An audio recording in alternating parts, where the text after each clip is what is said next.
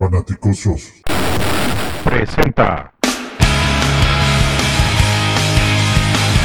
Sin límite, un análisis equilibrado, congruente y objetivo. en el que semana a semana Juan y Jorge abordarán la otra cara de situación de los Chicago Bears. Kickoff. Buenas noches, buenas noches a ustedes fanaticosos que están del otro lado del micrófono. Estamos a punto de traerte el capítulo número 3 de tu programa Sin Límite. Yo soy Jorge Gagiola y el día de hoy me acompaña, como siempre, mi compañero y amigo Juancho, Juancho Name. ¿Cómo estás el día de hoy, Juancho? Muy bien, Jorge, buenas noches. Eh, estamos haciendo esta grabación en Día del Padre, así es que muchas felicidades a todos los, los papás fanaticosos, a todos los papás que, que son aficionados a este gran equipo y que además son aficionados a este gran deporte. Muchas felicidades, los mejores deseos, que la hayan pasado increíble, que los hayan festejado muchísimo dentro de todo lo que cabe en esta pandemia, con todas las, las vicisitudes que, que se han presentado, que han tenido que ser de manera poco más, eh, con, con cierto distanciamiento de, de- de la familia, de los seres queridos, algunos, pero bueno, creo que, creo que los deseos es que todos la hayan pasado muy bien el, el día de hoy. Sí, me uno a, tu comentario. Este, pues muchas felicidades a todos los papás, a todos los papás fanaticosos, de- que, que son bastantes. Y bueno, pues vamos a iniciar el día de hoy. Vamos a hablar de, de varios temas de actualidad del mundo alrededor de nuestros osos de Chicago. Eh, vamos a hablar de, de los ganadores del premio Piccolo 2019. En la semana, pues también hubieron declaraciones de varios coordinadores del staff de cocheo y eh, estaremos comentando qué es que fue lo que dijeron y qué interpretación le damos. Pero antes vamos con un tema que, que está ahorita muy candente, que es y que se empieza a cocinar estos días. ¿Habrá o no habrá temporada? Eh, tú, Juancho, ¿qué nos puedes platicar al respecto? ¿Tú cómo ves esta situación? Sí, creo que es un, un- un tema que esta semana volvió a tomar mucho, mucho revuelo debido a que, bueno, a principio de, de- semana salió que jugadores de los Vaqueros de Dallas, de los Tejanos de Houston y por ahí un jugador de los 49ers dieron positivos en, en los exámenes de COVID-19. Entonces, creo que esto lo único que, que nos trae de alguna manera es como cierta desilusión y un bajón en toda esta euforia que teníamos porque ya volviera a haber temporada, porque los campos de entrenamiento ya, ya los pudiéramos empezar a ver con un poco de, de más normalidad, si podemos llamarlo de alguna manera.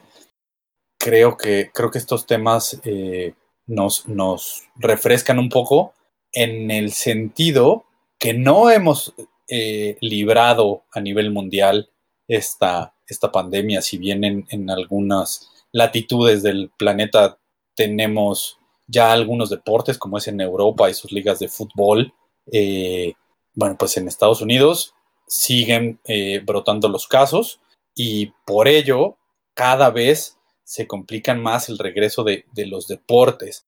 ¿Por qué? Porque incluso eh, el, el que es el representante del, del gobierno, Fauci, creo que, creo que se llama, es el doctor Fauci, El doctor, Allá doctor en- Fauci. ajá, allá en Estados Unidos, hizo una, hizo una, una declaración esta semana que es muy preocupante, diciendo que él la única manera en la cual veía que pudiese haber NFL esta temporada es que se hiciera bajo los formatos que lo pretenden hacer la MLB y la, la MLS y la NBA, que es aislarse en el complejo deportivo que tiene Disney en Orlando, que es una ciudad impresionante, con, con hoteles, eh, canchas de, fútbol, soccer, de fútbol americano, eh, estadios de básquetbol, arenas. ¿Y qué es lo que van a hacer estas ligas? Prácticamente van a meter a los equipos que van a participar en estos lugares, los van a aislar por completo, todos los juegos van a ser a puerta cerrada, y él decía que la única manera de que la la NFL pudiera tener cabida este año, sería de esa manera. Pero ¿qué tenemos, señores? Nuevos casos de, de COVID dentro de jugadores del NFL. ¿Esto que, que, que nos trae? Nos trae un retraso o de alguna manera cierto parón, porque creo que cada vez se complica más. Recordemos que, el fútbol americano es un deporte de contacto, es un deporte en el cual eh, es inevitable tener contacto un jugador con otro. Entonces, si tenemos jugadores que están contagiados, es muy poco probable que, la temporada inicie en las fechas que habíamos pensado e incluso es muy poco probable que tengamos temporada este año. La, la liga de béisbol, los dueños, uh, esta semana dijeron que posiblemente prefieran no tener temporada de béisbol, que les conviene más que tenerla, porque podrían tener más pérdidas monetarias. Y si eso le sucede al béisbol, podría sucederle al fútbol americano y esto pues, no nos ayuda en nada. Y, y, yo la verdad es que sí, cada vez, híjole, no me gusta decirlo, pero veo más complicado el regreso de la NFL este 2020. ¿Tú sí, cómo un, lo ves, Jorge? Es un tema bien, bien complicado ahorita, porque este, todo, todo lo que es eh, lo, lo, que se está dando alrededor de la enfermedad, que bueno, así como nosotros nos está pasando que, que el, el, pico ni siquiera ha bajado, y, y que por otro lado eh, las autoridades, en este caso, como dices, el doctor Fauci, es ahí el, el director del Instituto Nacional de, de epidemiología, casi la riego como la doctora Gordillo, eh, pero, este, pero este, mencionan que, que, están, están esperando un rebrote en, en octubre, ¿no? Entonces, si, la situación está en que si, si ahorita no pueden controlar el, el, el virus ahorita y el tema de, del pico sigue creciendo, pues lo que va a hacer es, un, es, es una estabilidad de, la enfermedad que no va a bajar. Entonces, eso haría inmediatamente que ni siquiera hubiera la, temporada. Eh, están hablando de que, como dices, la única manera es ponerlos ahí en una burbuja, ¿no? Y que no tengan contacto con nadie. Eh, hablan de, de, que hicieran una cuarentena antes de iniciar entrenamiento, de dejarlos aislados, pero la verdad está, está bien complicado. El señor Gudel pues, va a hacer todo lo posible para que sí haya temporada, pero pues estamos hablando de, una condición en que nadie, nadie contábamos a, inicio de año, ¿no? Entonces, no estamos hablando de un tema de dinero, no estamos hablando de un tema de, de, relaciones, estamos hablando de un tema de salud, que eso nadie lo puede controlar. Y, pues yo la verdad sí, veo que cada vez está complicando la situación y quizá no tengamos temporada, ¿no? Pero pues vamos viendo a ver qué, qué, qué, qué está pasando. Y por otro lado, pues ya ves que el, el, el mero mero de allá de Estados Unidos anda haciendo ahí tonterías y bueno, no me quisiera meterme en esos temas, pero pues se ve bien, bien. Y sí. bueno, pues ya hablando en temas más, más, más bonitos, por llamarlo así, porque yo creo que lo que todos queremos es que sí haya temporada. Eh, un tema que, que, estuvo muy, muy bueno esta semana fue eh, el que se otorgaron los dos premios eh, que da normalmente el equipo, el, el premio Piccolo 2019. Este es un premio que se otorga desde 1970 a jugadores novatos, jugadores, de primer año, ¿no? que, que, se han destacado, así como destacaba Brian Piccolo, en cuestión de trabajo en equipo, dedicación, este, lealtad, valor, sentido del humor, o sea, muchas cualidades que tenía Brian Piccolo y que desde 1970 se otorga, ¿no? Y, y desde 1992 también se otorga a un jugador veterano. Entonces, en este año le tocó el honor a, David Montgomery y en el caso del veterano al ya partido Nick Williams, ¿no? Que ya anda por ahí por los Leones de, de Detroit. Eh, entonces, no sé si viste esta noticia, seguramente sí. ¿Qué nos puedes comentar tú? Claro, eh, sí, ya se dieron a, a, a, conocer estos, estos ganadores. Siempre se dan, se dan dos. Esto es, esto es algo que, que hay que recordar. El Piccolo Award o el premio Piccolo se le da siempre a dos jugadores del, del, equipo siempre es a un novato y a un veterano. Así funciona. Y, y bueno, el, el, es, un, es, un, premio muy representativo porque, como lo dijiste tú, Jorge, eh, es, es, un premio que se le da a los jugadores que mejor ejemplifican el coraje, la lealtad, el, el trabajo en equipo, la dedicación y, el sentido del humor. ¿Por qué? Porque esto es lo que tenía Brian Piccolo.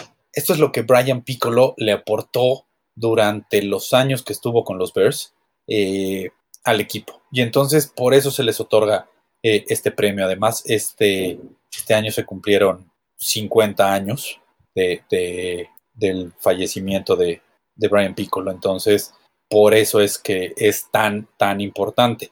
Nada más rápidamente, eh, eh, recordando algunos de los, de los ganadores de, de, este premio, eh, el centro Olin Cruz, Johnny Knox, por ejemplo, estos lo recibieron en, en 2009, eh, Brian Mulrager, Charles Tillman, Tommy Harris, Devin Hester, grandes figuras en los, en los osos son los que han recibido este premio.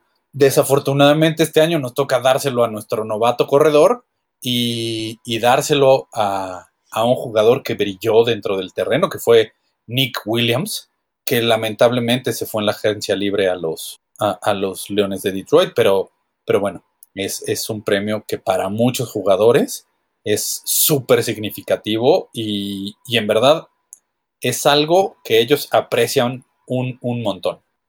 Sí, efectivamente, y fíjate que se me hace, se me hace raro que, por ejemplo, Walter Payton no lo haya ganado, pero obviamente este, en su temporada de novato 1975 no le tocó y hasta el momento de su retiro, que fue por ahí del 87, pues no se lo daban a veteranos, así que pudo haber sido un, un buen candidato a obtenerlo, ¿no? Y, y algo importante también de, de, dentro de todo lo que, lo que conlleva a, a este premio está toda la labor que hace el equipo de, en recabar fondos para, para, asociaciones que están en la investigación del, del, cáncer y bueno, este, inclusive ahorita están, están con una, una carrera, no sé viste que van a hacer una carrera de 5 mil, digo 5 kilómetros, pero va a ser virtual, pues, también para recabar un poco de fondos, ¿no? Entonces, es, son actividades dentro del, pues, dentro del equipo que están ayudando un poquito a gente que, que, tuviera esta enfermedad, lo cual es bastante, bastante encomiable, ¿no?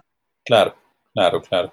Sí, eh, eh, recordemos que, Brian Piccolo eh, fue un, jugador que entró a los Bears, fue un, fue un jugador undrafted, eh, para, para, todos esos que, que, muchas veces no creemos mucho en, en los undrafted free agents, bueno, pues Brian Piccolo fue uno de ellos y es un gran ejemplo. Él, a él lo seleccionaron eh, en 1965 eh, y, un año antes había sido el jugador del año en, en la división ACC de la NCAA. Eh, él jugó para la Universidad de Wake Forest. Entonces, eh, creo, que, creo que siempre hay que, hay que reconocerlo. Y, y algo que hay que reconocer es que los Bears a sus jugadores representativos y a quienes han dejado un legado, siempre los, siempre los reconocen. Quizá no siempre en el momento que como aficionados nos gusta, lo hacen posterior en algunas ocasiones. Entonces, eh, esto es algo que, que, es muy encomiable por parte de, la familia McCaskey. Y, y, y, bueno, pues yo creo que, yo creo que es, es momento de, de pasar a, a, otros temas. Eh, que, que igual son, son, más agradables y que, y que, bueno, tuvimos también noticias durante la, durante la semana. Es correcto. Eh, y sí, como, como mencioné al principio del, de la transmisión, eh, hubieron una serie de entrevistas. Está llevando a cabo el equipo entrevistas donde están participando varios de los, de los eh, periodistas que están dentro de, la organización, que, escriben para ellos y, que duran, no sé, de 15, 20, hasta 30 minutos. En esta ocasión, pues hablaron con, el, coordinador ofensivo Bill Laser. Es, bien, interesante esta plática porque pues Bill Laser trabajó con, eh, Nick Foles como su coach de coreback en 2013 en, en las Águilas de Filadelfia y pues era interesante saber qué opinaba acerca de la, de la competencia, obvio que la competencia que va a haber por el, por el, la, el puesto titular de coreback entre Trubisky y, y Foles, ¿no? Entonces, este, no sé si lo pudiste, pudiste ver. ¿Qué te pareció? Sí, fue, fue una conferencia bastante, bastante interesante. Creo que lo más interesante que yo, que yo pude ver eh, durante, durante esta conferencia, o lo que a mí más me llamó la atención, fue lo que mencionó Bill Lazor acerca de, lo sorprendido que está de, que Matt Nagy está eh, súper abierto con relación a, ejecutar cambios en, la ofensiva. Creo que eso es lo que a mí más me sorprendió, porque durante la temporada de, eh, pasada, y yo lo digo así porque, porque así es, y así fue uno de, una de las cosas que más le critiqué yo a Matt Nagy, es que siempre ha sido como muy terco y muy reacio a hacer cambios dentro de, dentro de su mentalidad, dentro de sus planes de juego, y, que por eso él prácticamente durante la temporada 2019 renunció al ataque terrestre. Yo, yo fui de los más duros críticos y, bueno, a mí también me sorprende leer este tipo de notas, escucharlas, donde, donde bueno, el tipo está, está muy abierto a, a, cambiar, a cambiar esta mentalidad. Creo que eso es sorprendente y es tan sorprendente que que lo dice Bill Lazor y, él habla mucho del papel que va a tener eh, Montgomery dentro de, dentro de este año y el buen augurio que le, que le espera a nuestro, a nuestro running back. ¿Esto qué quiere decir? Que seguramente eh, el ataque terrestre va a crecer para, para todos aquellos que, nos estuvimos quejando el año pasado de que no teníamos ataque terrestre. Y yo creo que esto viene de la mano de la adición de, Juan Castillo.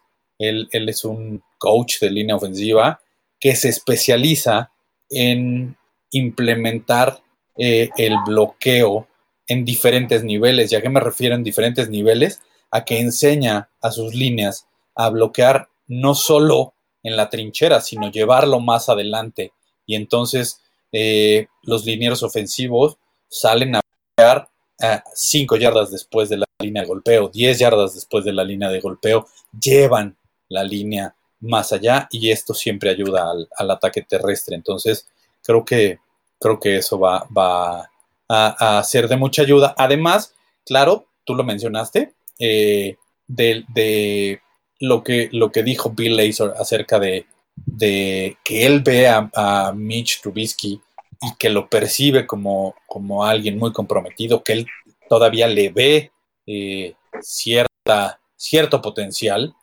Eso, eso también llama la atención.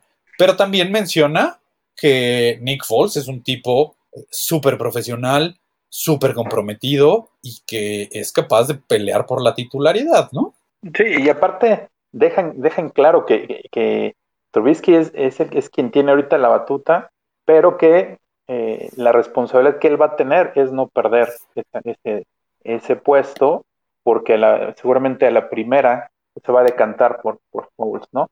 Entonces, yo creo que ese era, era, el tema principal, que, alguien, yo escuché que decía que pudiera haber cierta inclinación por Fouls de un inicio porque lo conocen muy bien, pero bueno, aquí ya está aclarando que quien va a mandar va a ser Trubisky y si él ya se, se amensa, pues ya vendrá este Fouls a, tomar las riendas, ¿no? Y algo, no sé si, si lo viste esa parte, eh, se refiere a la, eh, qué tan importante es tener una ofensiva multifuncional en un esquema, ¿no?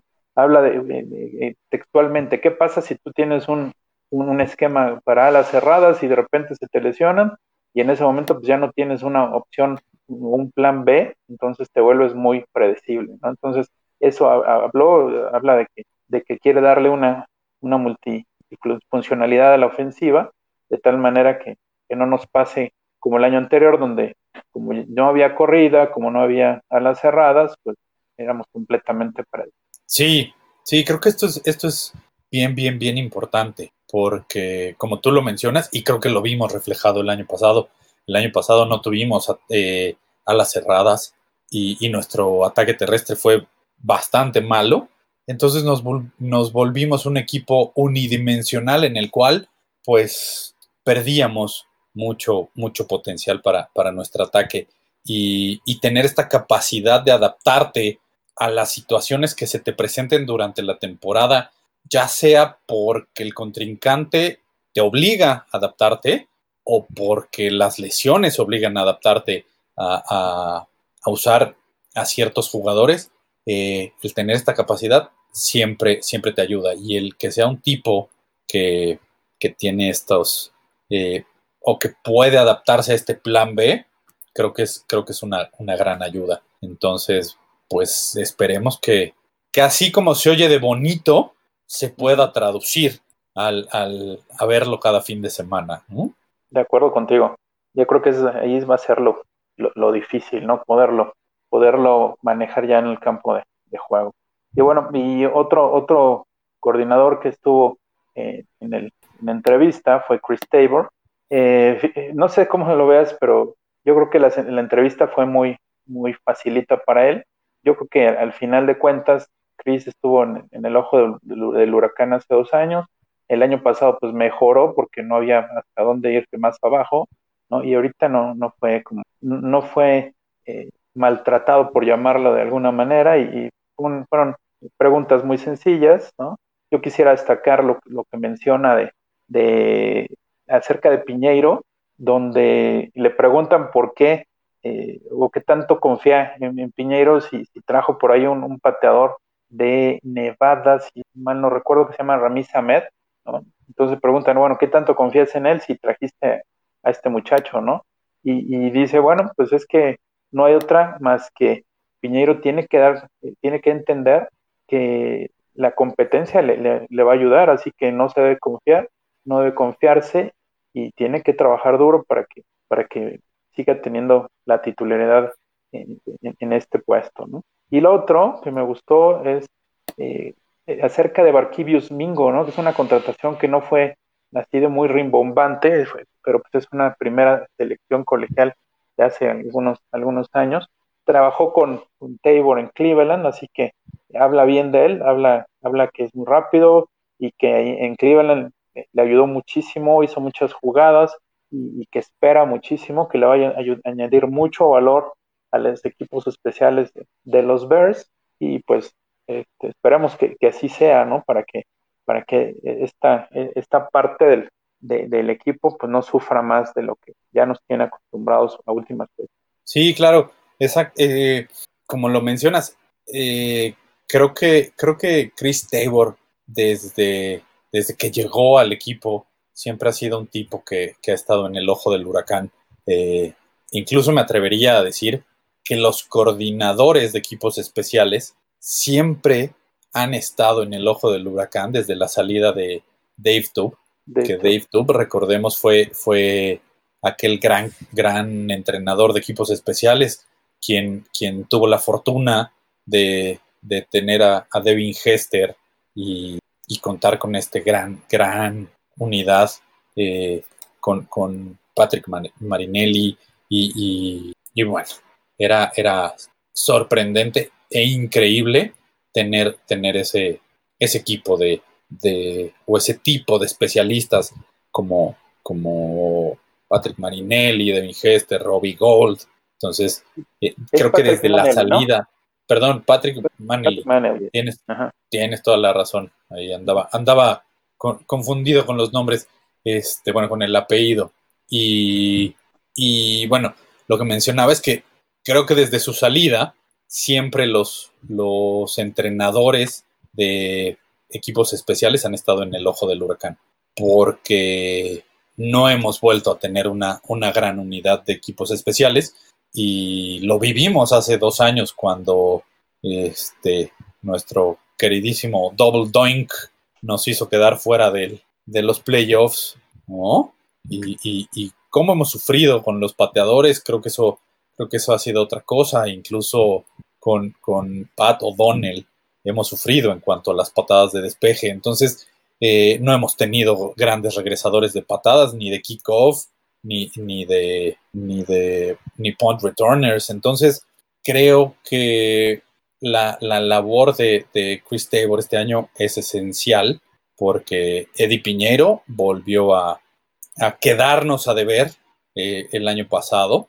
Un par de juegos o al principio de la temporada parecía que lo estaba haciendo muy bien, cometió el primer error y de ahí se, vino para abajo y, cada vez se veía peor. Entonces, creo que él habla bien, él, cree en sus jugadores, él, incluso dijo que, bueno, ver a, Eddie Piñeiro que le metió este año al, gimnasio y, ganó un poco de peso, eh, lo vamos a ver traducido a finales de, la temporada, cuando es más necesario eh, por, por el frío y porque las patadas son más complicadas, tienes climas más, más complejos, entonces ahí vamos a ver este, este beneficio en Eddie Piñeiro. Y como tú lo mencionaste, la, adición de, de, Mingo, que es un jugador que, que él conoce perfectamente, lo mencionaste, lo tuvo en Cleveland, y él dice que algo que le gusta mucho es que es un jugador al que puede ocupar en muchos roles.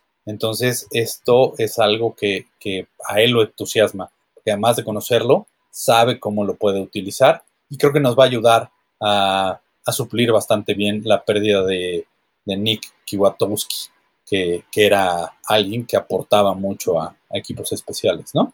De acuerdo. Pues muy bien, y nos vamos a las declaraciones que dio nuestro coordinador defensivo, Pagano, ¿no? No sé si, si alguna, alguna de las declaraciones te llamó más la atención, Juan. Mira, me gustó mucho lo que dijo con respecto a, a Khalil Mack, que bueno, siempre que se habla de Khalil Mack es, es, un tema. Y, y, algo que me gustó fue lo que dijo con respecto al hecho de que él ve a Mack muy comprometido este año, con hambre de venganza, por así decirlo, porque él lo dijo, eh, Khalil Mack este año quiere demostrar por qué es Khalil Mack. Y el tener a un jugador motivado, con, con, ese tipo de motivación como la que tiene Khalil Mack este año, creo que nos, nos va a ayudar muchísimo. Eh, también él mencionó que el, que tener a, Robert Quinn, que es un, es un gran profesional, que es un gran, gran eh, compañero de equipo, una gran persona, esto quiere decir que, él lo pidió. Creo que aquí él fue el primero que dijo, necesito que me traigan a otro pass rusher para, para tener eh, quien nos ayude del otro lado de, de Khalil Mack. Y, bueno, también habló de, de Akim Hicks, ¿no?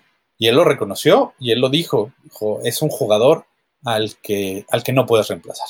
Es simplemente algo diferente cuando Hicks está dentro del terreno de juego que cuando no está. Entonces, creo que el, hecho de que, de que él te diga y haga mención sobre algunos de sus jugadores claves eh, y que los reconozca como lo que son, te, deja ver muy bien que, le da el lugar a, cada uno.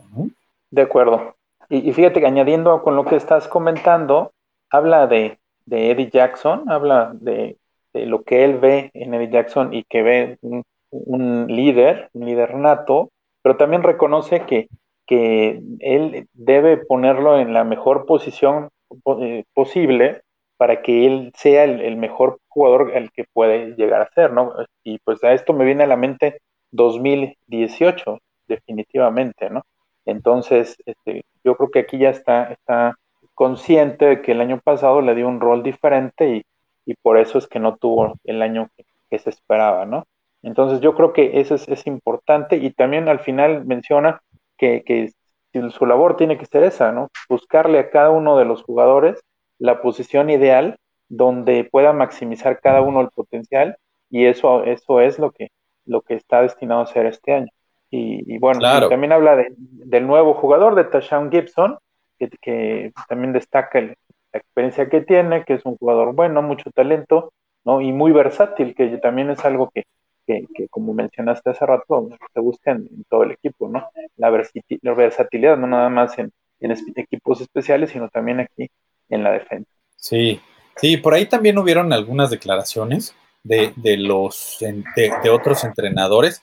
Eh, y digo, nada más lo quiero mencionar porque por ahí el, entrenador de, nuestros linebackers eh, hizo, hizo mención a, a Iggy y a, a Laia Woods, que, y- y lo dijo de alguna manera, eh, de esta manera, diciendo que él espera que nos llevemos una sorpresa con ellos este año, porque espera que demuestren el, por qué siguen en el equipo y por qué dejaron ir tanto a, a Pierre Louis como a Kiwatowski para quedarse con estos dos chavos. Entonces, que él, que él les ve mucho potencial y que espera que este año demuestren. Entonces, bueno, esto, esto siempre que, siempre que los entrenadores hablan bien de sus jugadores, a uno como aficionado le da ciertas esperanzas y te da cierta emoción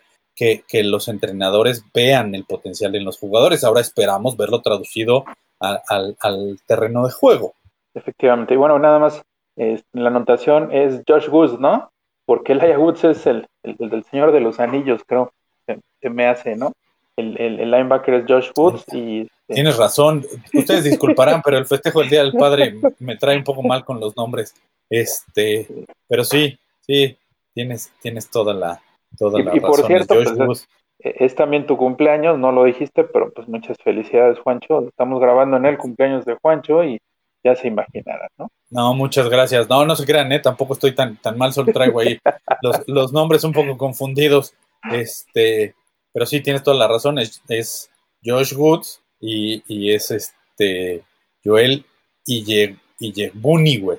Entonces, mejor conocido como, Iggy. para los cuates. Exacto, porque sí está complicado el nombre. Entonces, eh, él, él- él- él lo dijo. Él, él ya no, no puede esperar al, al training camp para ver a estos, a estos dos hombres jugar. Entonces, eso, eso a mí me, me, me gusta y me llama la atención. Esperemos, como lo mencionamos al principio de este, de este episodio, que, que podamos tener entrenamientos y bueno, por supuesto que también tengamos, tengamos una, una temporada. Y, y por ahí, no sé, eh, yo creo que, creo que hubo por ahí unas declaraciones que a mí me gustaron, que como lo dije, fueron de un entrenador que no era, era uno de nuestros coordinadores, pero fue el entrenador de, de wide receivers. Me gustó su declaración. Mike Furry. Sí, Exacto. Mike Furry básicamente habla de, de, de cómo le ha comentado a sus jugadores eh, lo difícil que, va a ser este año y que deben, deben jugar, deben preocuparse mucho en, en las maneras exactas de cómo deben jugar. Inclusive dice, si ustedes van y son elegidos para jugar, escuchen a su coreback, colóquense en el lugar donde él dice y hagan solamente su trabajo, ¿no? Pero yo creo que lo que más a ti te llamó la atención y a mí también es el hecho de cómo habla del, del receptor que, que eligió el año pasado en el draft, de Riley Ridley, que pues, como saben es el hermano de, Calvin Ridley, quien ya está dando buenos resultados en Atlanta. Eh, él tenía, de él teníamos pues, pues, muchas expectativas el año pasado, pero la verdad lo, lo usaron poco. Hasta ya al, al, final de la temporada ya fue que, entró un poquito más con la lesión de, Taylor Gabriel y, y, tuvo, tuvo buenos, buenos partidos al final. Y entonces habla de que Riley Ridley este año está, está preparando mucho, está mentalizándose para, para ganar un puesto en la, en la ofensiva, lo ve, lo ve muy bien. Y, y, que también él está, está tratando de aprenderle mucho a Allen Robinson. Entonces, imagínate si esto se da, sería, sería fantástico, ¿no? Y, y, esto, no sé cómo lo veas, pero son malas noticias para gente como Javon Wins, ¿no? Y Ted James Jr., que, que, viene, que viene a lo mejor por un año, pero pues también tendrá que ganarse un lugar en, esta, en este cuadro, ¿no? Sí, claro. Eh, creo, que, creo que esa declaración de que, de que él mencionó que alguien que nos va a sorprender este año es, es, Ridley, creo que a todos nos, nos agrada muchísimo porque esperamos mucho de este, de este chavo. El año pasado, cuando lo seleccionaron, los analistas hablaron mucho de él y bueno, creo que esto causó revuelo. Aunque aquí cabe mencionar que él fue uno de los, de los principales eh, eh, responsables, llamémoslo de esa manera, de que Ted Jean Jr. llegara al equipo. Él lo pidió, eh, él, fue alguien que, que, estuvo empujando para que Ted Jean Jr. Llegara, llegara al equipo. Y algo que también me gustó fueron sus declaraciones acerca de, del receptor de Tulane, de este novato Mooney. Daryl Mooney. ¿no? Exacto. ¿no? Que dijo que, que, es, un, es un tipo con mucha explosividad y que, y que también puede llegar a, sorprendernos por, por, la velocidad y, y, el potencial que tiene. Sí, de acuerdo. Y yo también estoy en, la expectativa de ver cómo funciona. Eh, quizá este año no va, no va a despuntar demasiado, sí le van a hacer algunas, algunas jugadas por ahí, sorpresas sobre todo, pero si, le entra mucho al, playbook y a, la parte física, yo creo que pues tiene buenas oportunidades, ¿no? Claro, sí, yo creo que, yo creo que depende mucho de cómo se desarrolla el training camp para este chavo, qué tanto pueda demostrar y qué tanto pueda crecer en su transición del, del colegial al pro. Que, a los receptores les cuesta trabajo por la velocidad con la que se juega, la, la fuerza con la que se juega, el aprenderse las rutas, los, los libros de jugadas. Entonces, eh, creo, que, creo que ahí es donde él tiene que demostrar. Y, y vaya, lo, lo, hemos mencionado muchísimas veces durante, durante el podcast. Los jugadores que normalmente son de, de cuartas rondas, quintas rondas, siempre son chavos los cuales esperas que te empiecen a aportar o que empiecen aportando en equipos especiales para que su desarrollo sea eh, al segundo, tercer año. Pero, pero creo que de este chavo sí se espera que empiece a aportar este año. Entonces, eh, a mí me gustaría, me gustaría verlo. Muy bien. Pues este, Juancho, no sé si, si tengas algún otro tema, pero creo que con esto ya podemos darle el término a este capítulo número 3. No sin antes, pues agradecerte, agradecerle a todos nuestros escuchas. Y bueno, como siempre, terminar con nuestros handles de Twitter eh, para que para que si, ustedes tienen alguna petición, alguna pregunta, con todo gusto nos la hagan llegar. En tu caso, ¿cuál es el cuál es tu Twitter, Juancho? Sí, mi handle de Twitter es arroba juanchoname34, todo seguido, ahí, ahí me encuentran, ya, todos lo conocen. Eh, también nos encuentran en arroba fanaticososcom, que es el, que es el de el de nuestra nuestro queridísimo podcast. Ahí es donde, donde nos pueden encontrar. Y, bueno, pues nada, siempre, siempre agradeciéndoles a, a, ti, a Toño, a David y a todos los que hacen posible este, este espacio. Sí, definitivamente muchas gracias a ellos. Y bueno, mi, mi handle de Twitter es Gaxman1992. Y como les digo, cualquier cosa que se les ofrezca, si tienen algún, algún tema del que quisieran que, platicáramos, estamos a la orden para, para hacerlo, hacerlo en el siguiente podcast. Pues no me queda otra más que despedir a nombre de Juancho, a nombre de, David y de, del máster Antonio Contreras, despedir como ellos les encanta con un fantástico Bear Down Chicago Bears. Bear Down Chicago Bears.